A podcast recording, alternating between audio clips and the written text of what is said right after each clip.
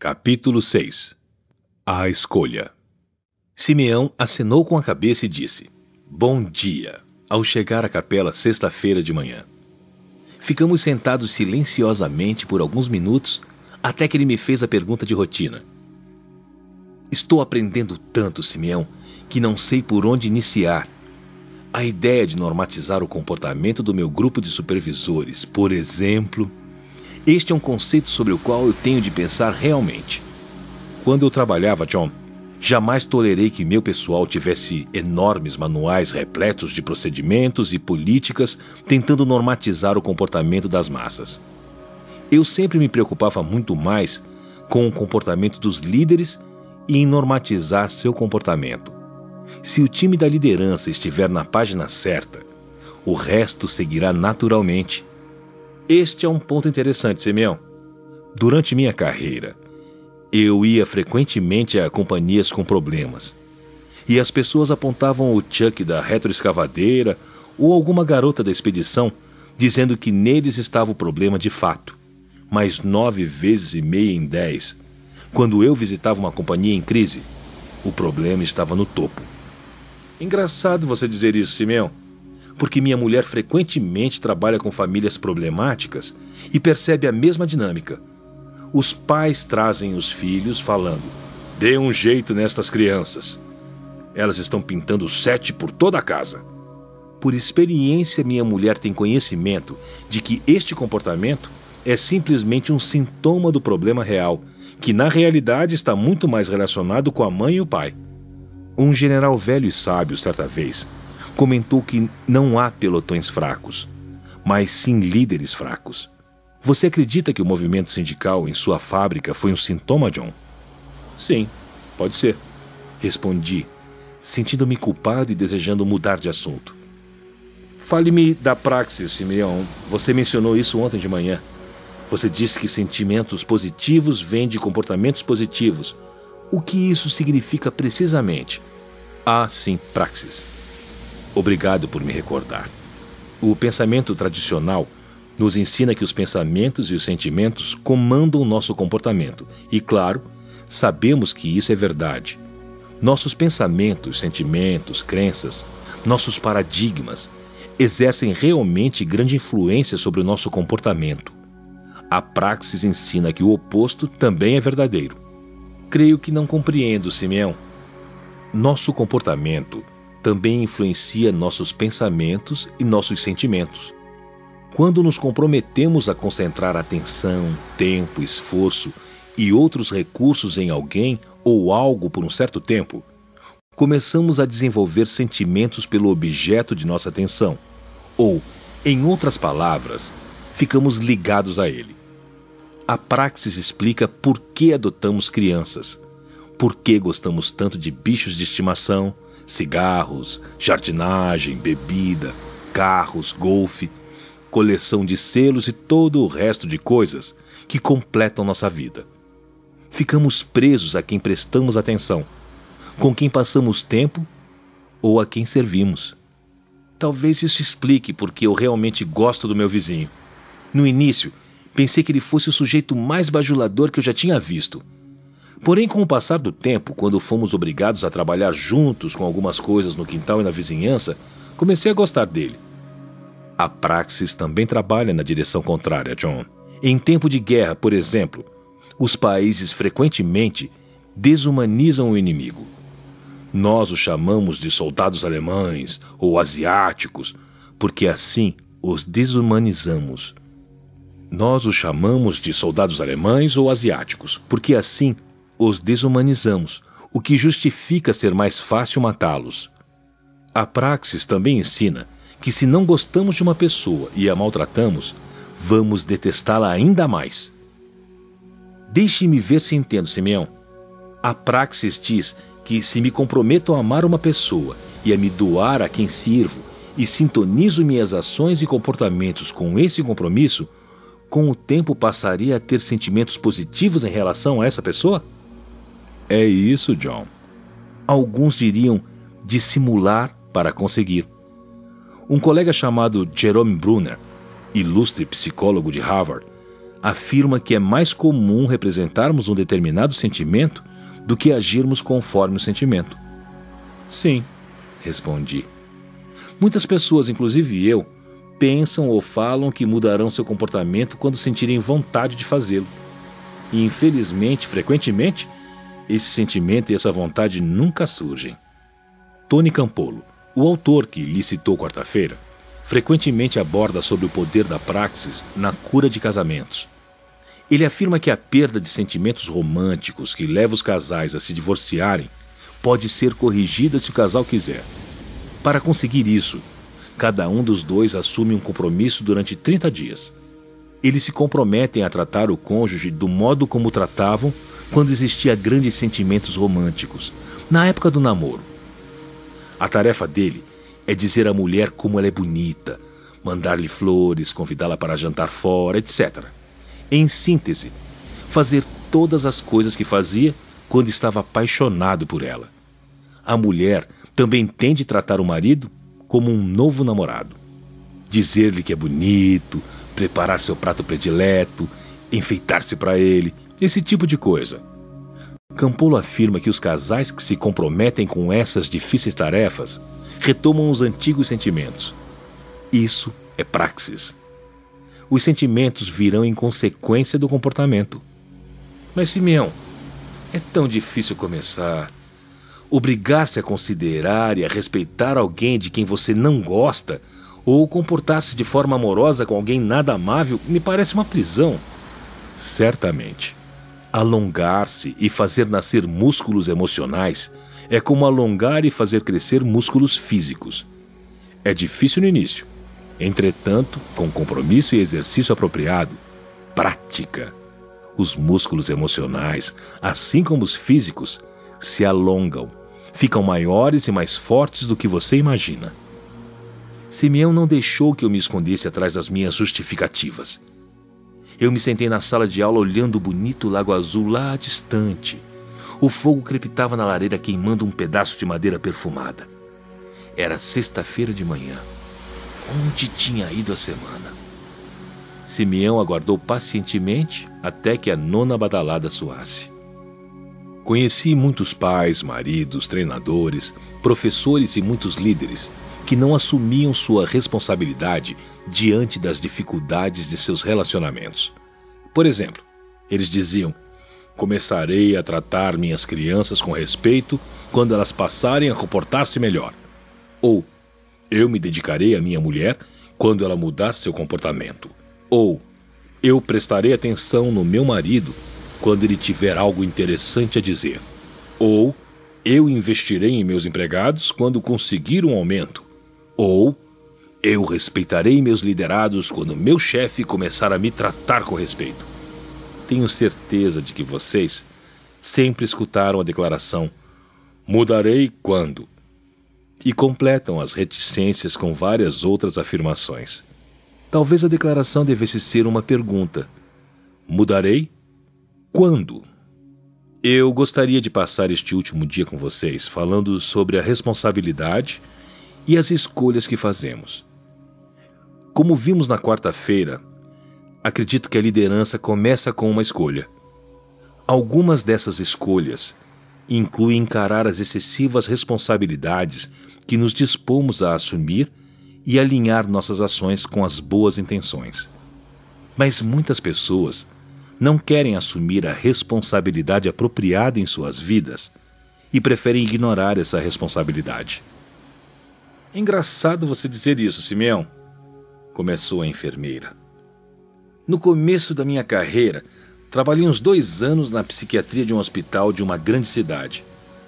Algo que eu logo descobri foi que as pessoas com problemas psicológicos sofrem frequentemente do que eu chamaria de doenças da responsabilidade. Os neuróticos assumem responsabilidades em excesso e acreditam que tudo o que acontece é por culpa deles. Meu marido é um bêbado porque sou má esposa. Ou meu filho fuma maconha porque falhei como pai. Ou o tempo está ruim porque não rezei de manhã. Pessoas com problemas de caráter, por outro lado, geralmente assumem muito pouco a responsabilidade por seus atos. elas acreditam que tudo que acontece de errado é por culpa de outra pessoa. Meu filho tem problemas na escola devido aos maus professores. Ou não posso progredir na companhia porque meu chefe não gosta de mim. Ou bebo porque meu pai bebia. E ainda existem os que ficam no meio, às vezes assumindo responsabilidades demais, os neuróticos, às vezes de menos, os que têm problema de caráter. Você acredita que atualmente vivemos em uma sociedade neurótica ou com problemas de caráter, Kim? Simeão perguntou. Antes dela responder, o sargento exclamou, quase berrando: Você está brincando! Na América, nós nos tornamos tão repletos de doenças de caráter que o mundo todo está rindo de nós. Ninguém mais quer assumir responsabilidade por coisa nenhuma. Lembra-se do prefeito de Washington, o que foi apanhado fumando crack e disse que era uma intriga racista? E a mulher que asfixiou seus dois filhos no banco traseiro do carro e disse que fez aquilo por ter sofrido abuso sexual quando criança? E os garotos que mataram os pais a tiros e alegaram que eram vítimas de abuso? E os fumantes que processam as companhias de cigarros, culpando-as por anos de vício. E o funcionário municipal descontente de São Francisco, que baleou o prefeito e o supervisor e alegou que estava temporariamente insano porque tinha comido doces em excesso. O que aconteceu com a responsabilidade pessoal da nossa sociedade? Creio que um dos problemas, Simeão prosseguiu, foi que exageramos um pouco em Sigmund Freud nesse país. Embora Freud tenha contribuído bastante para o campo da psiquiatria e por isso lhe devemos ser agradecidos, ele plantou as sementes do determinismo que tem proporcionado à nossa sociedade todas as desculpas para os maus comportamentos, evitando assim assumir a responsabilidade apropriada por seus atos. Você poderia explicar o que é determinismo, Simeão? Perguntei. Levado ao extremo, Determinismo significa que, para cada efeito ou acontecimento físico ou mental, há uma causa. Seguir uma receita de bolo é a causa que produzirá o efeito do bolo. Na fábrica de vidro onde você trabalha, John, aquecer areia, cinza e os outros ingredientes é a causa que produzirá o efeito do vidro fundido. O determinismo diz que, se soubermos a causa, física ou mental, poderemos predizer o efeito. Mas, o pregador alegou, se admitimos que o conceito de causa e efeito é verdadeiro, chegamos ao paradoxo da criação do mundo, não é mesmo? Isto é, se levarmos o universo de volta ao primeiro segundo do tempo, a fração de segundo que precedeu a grande explosão, qual seria a causa? O que criou o primeiro átomo de hélio, hidrogênio ou o que seja? O paradoxo é que em algum lugar ao longo do caminho algo deve ter vindo do nada. Nós religiosos acreditamos que Deus é a primeira causa. O sargento resmungou. E você tem de fazer um sermão todos os dias, não é, pregador? Você está certo, Lee. A ciência nunca solucionou esse paradoxo da primeira causa de forma convincente. Simeão continuou. Mas o determinismo que afirma que cada acontecimento tem uma causa, acredita, de um modo geral, que isso é verdadeiro para todos os acontecimentos físicos. Embora mesmo esta crença esteja sendo atualmente desafiada. Freud, entretanto, resolveu dar um passo adiante e empregou o mesmo fundamento à vontade humana. Ele afirmou que nós, seres humanos, essencialmente não optamos e que o livre-arbítrio é uma ilusão. Ele acreditava que nossas escolhas e ações são determinadas por forças inconscientes, as quais nunca percebemos completamente. Freud afirmou que, se conhecermos suficientemente a ascendência genética e o ambiente de uma pessoa, poderemos predizer seu comportamento e até mesmo as escolhas individuais que realizará. Suas teorias destruíram o conceito de livre-arbítrio a diretora acrescentou: O determinismo genético permite culpar o avô pelos genes ruins de uma pessoa, explicando por que ela é alcoólatra. O determinismo psíquico permite-me culpar meus pais por minha infância infeliz, que me levou a fazer más escolhas. O determinismo ambiental me permite culpar meu chefe pela desgraçada qualidade de minha vida profissional, o que explica por que eu me comporto mal no trabalho. Tenho toneladas de novas desculpas pelo meu mau comportamento. Isso não é ótimo? O velho argumento da natureza versus a criação. A enfermeira observou. Creio que estamos aprendendo que, embora os genes e o ambiente tenham efeito sobre nós, ainda somos livres para fazer nossas próprias escolhas. Vejam os gêmeos idênticos. Mesmo óvulo, mesmo espermatozoide, portanto, os mesmos genes inato. Os dois cresceram no mesmo lar, ao mesmo tempo, adquirido. Contudo, podem ser duas pessoas muito diferentes. Algum de vocês leu sobre as gêmeas siamesas em recente publicação da revista Life? O sargento perguntou. Elas têm o mesmo corpo, entretanto, duas cabeças completamente separadas. O que é de fato espantoso é que as meninas possuem personalidades diferentes, gostos e comportamentos diferentes. Mesmos genes, mesmo ambiente e, no entanto, são pessoas distintas. Simeão prosseguiu. Exemplos maravilhosos. Creio que vocês gostarão de um de meus poemas prediletos, de um autor desconhecido. Chama-se Determinismo Revisitado e diz o seguinte: Fui ao meu psiquiatra para ser psicanalizado esperando que ele pudesse me dizer por que esmurrei os olhos do meu amor. Ele me fez deitar em seu sofá para ver o que poderia descobrir. E eis o que ele pescou do meu subconsciente. Quando eu tinha um ano, mamãe trancou minha bonequinha num baú. E por isso é natural que eu esteja sempre bêbada.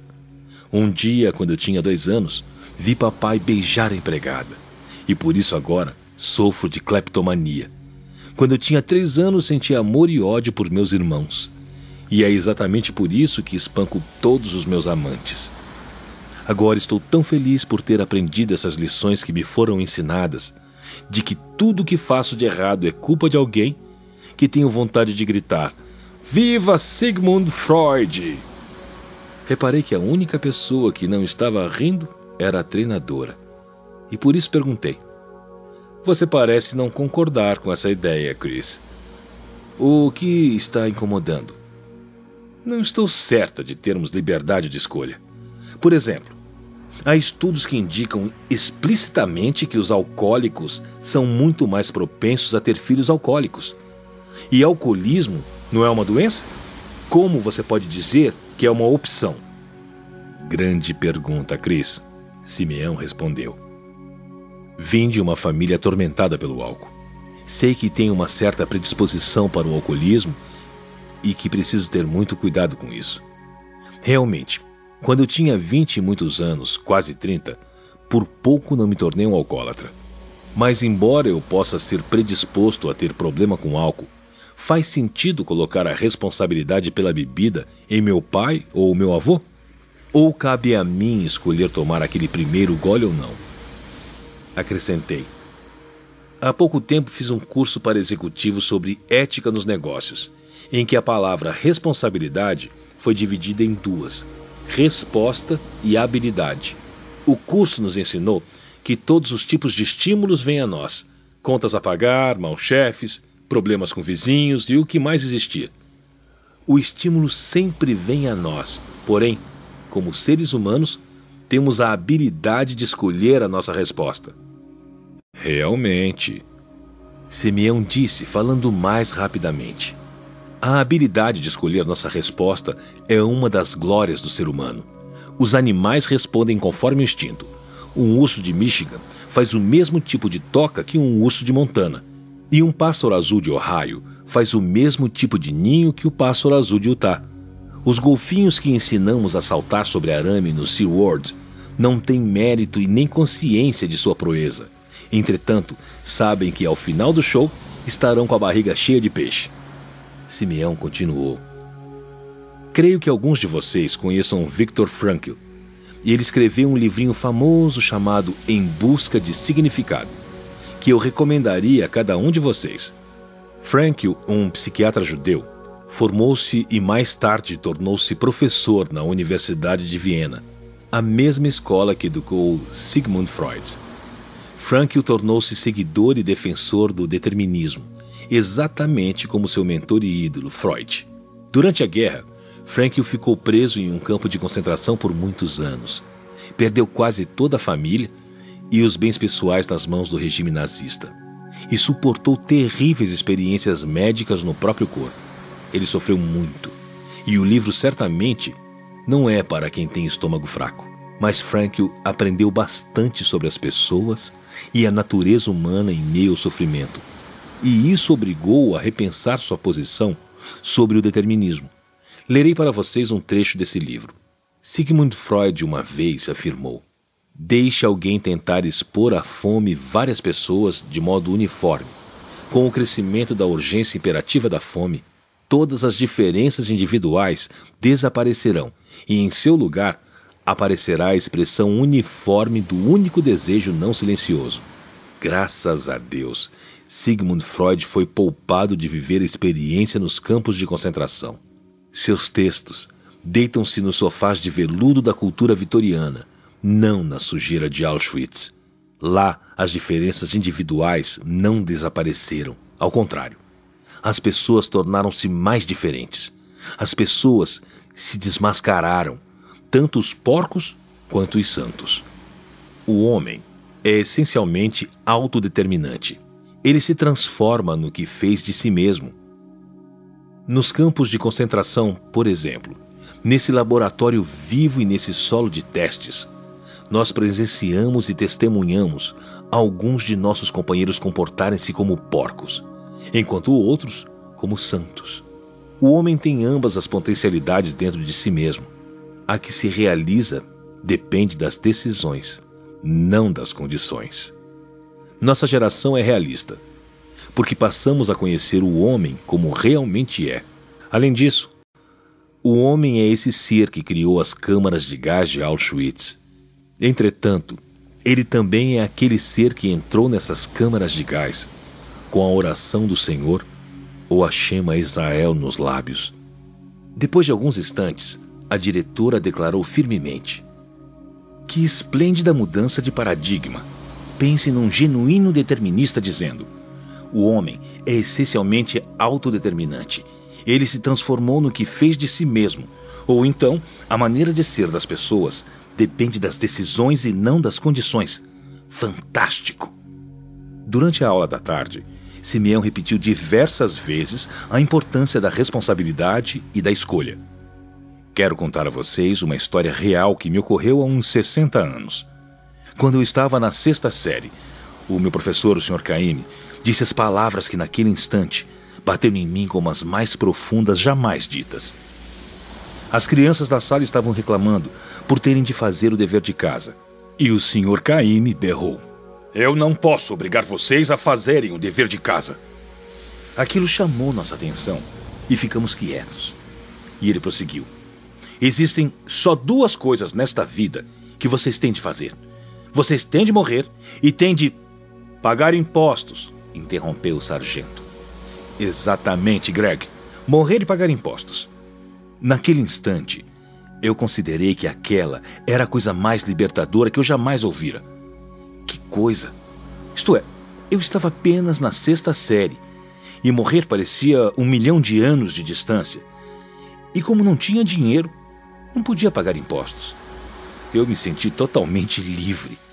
Quando fui para casa terça-feira à noite, meu pai disse: Filho, por favor, leve o lixo para fora. E eu respondi: Ei, espera um minuto, papai. O senhor Caíme nos ensinou hoje que existem só duas coisas na vida que temos de fazer: morrer e pagar impostos.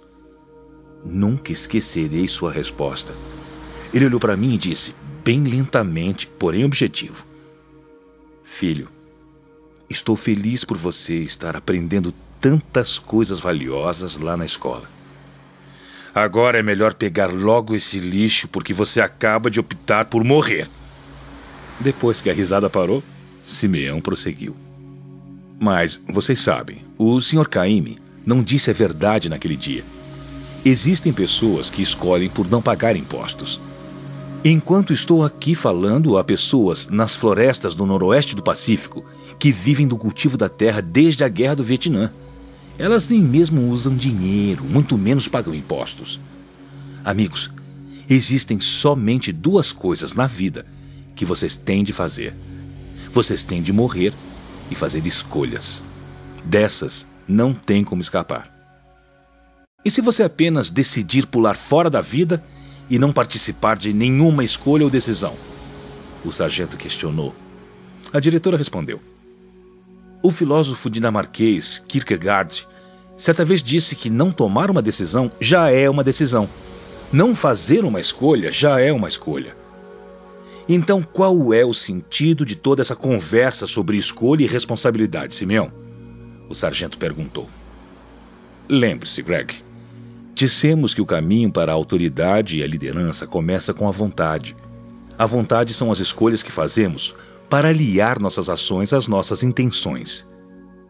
Estou querendo dizer que, no final, todos temos de fazer escolhas sobre nosso comportamento e aceitar a responsabilidade por essas escolhas. Escolheremos ser pacientes ou impacientes, bons ou maus, ouvintes ativos ou simplesmente silenciosos, aguardando nossa oportunidade de falar. Humildes ou arrogantes, respeitadores ou transgressores, generosos ou egoístas, capazes de perdoar ou ressentidos, honestos ou desonestos, comprometidos ou só envolvidos. Você sabe, Simeão, o sargento falou mais calmo. Tenho pensado sobre o comentário que fiz no início da semana de como esse comportamento amoroso não parece natural. Lee me chamou a atenção, afirmando que eu escolho agir com consideração pelas pessoas importantes. Porém, esse comportamento não me vem naturalmente, e eu fico sufocado somente de pensar em tentar fazer isso com as minhas tropas. Isso não me parece fazer parte da natureza humana. A diretora ofereceu outra referência. Um especialista disse que faz parte da natureza humana ir ao banheiro de calças. Onde é que você conseguiu essa? O sargento perguntou. Com o autor de A Estrada Menos Percorrida, um psiquiatra e conferencista chamado M. Scott Peck. Teresa sorriu maliciosamente. Parece piada, mas é muito profundo. Para uma criança, o treinamento no urinol parece a coisa menos natural do mundo. É tão mais simples fazer tudo nas calças. Porém, com o tempo, essa coisa artificial torna-se natural quando a criança, após treinar a autodisciplina, assimila o hábito de usar o vaso sanitário. Acredito que isso vale para qualquer disciplina, a enfermeira sugeriu. Seja aprender a usar o vaso sanitário, escovar os dentes, aprender a ler e escrever ou qualquer nova habilidade que nos disciplinemos a aprender. Na verdade, agora que penso sobre isso, disciplina tem como objetivo ensinarmos a fazer o que não é natural. Maravilhoso, maravilhoso! Simeão exclamou.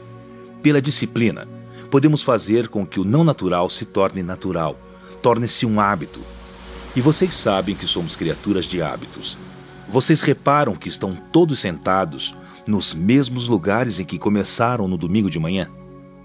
Você está certo, Simeão, respondi, sentindo-me um pouco tolo. Simeão prosseguiu.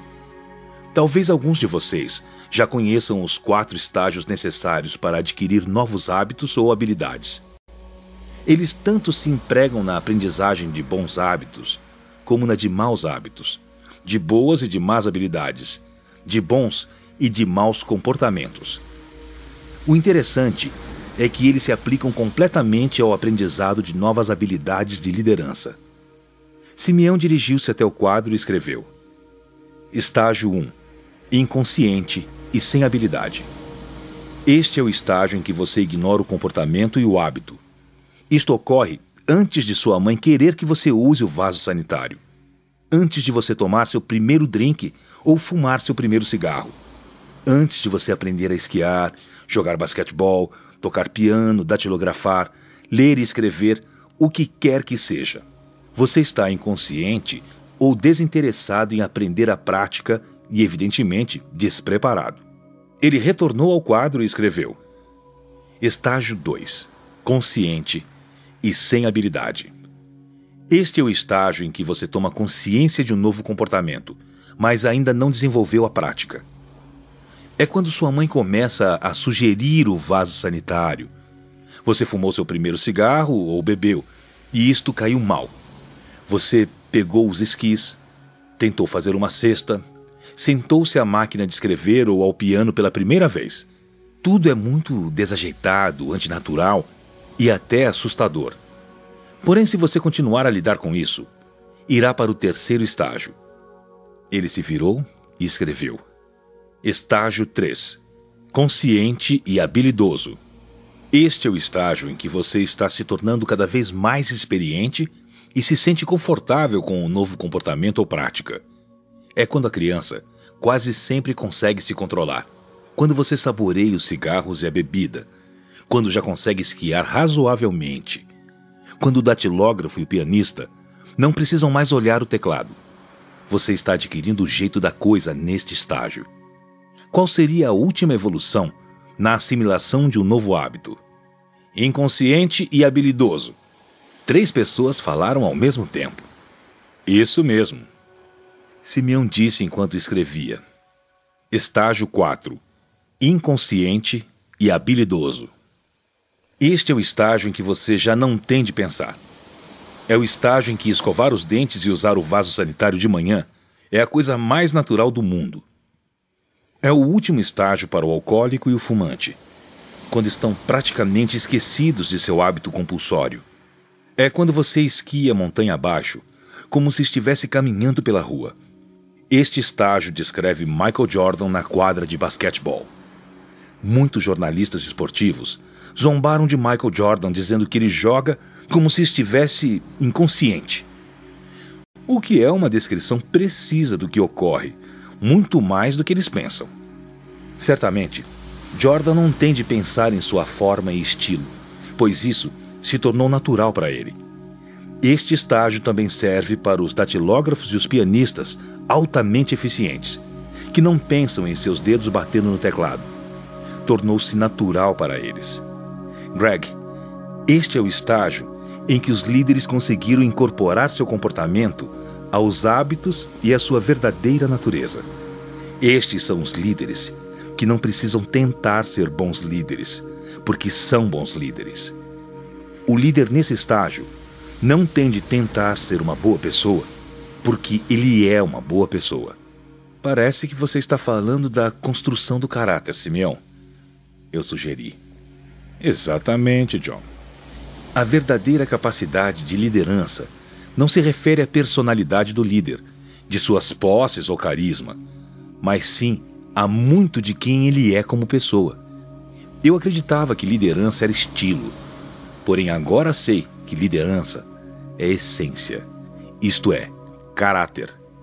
Sim, tenho pensado nisso, disse meu companheiro de quarto. Muitos grandes líderes tiveram diferentes personalidades e estilos bem distintos, e, no entanto, foram líderes eficientes. Você está certo, Simeão.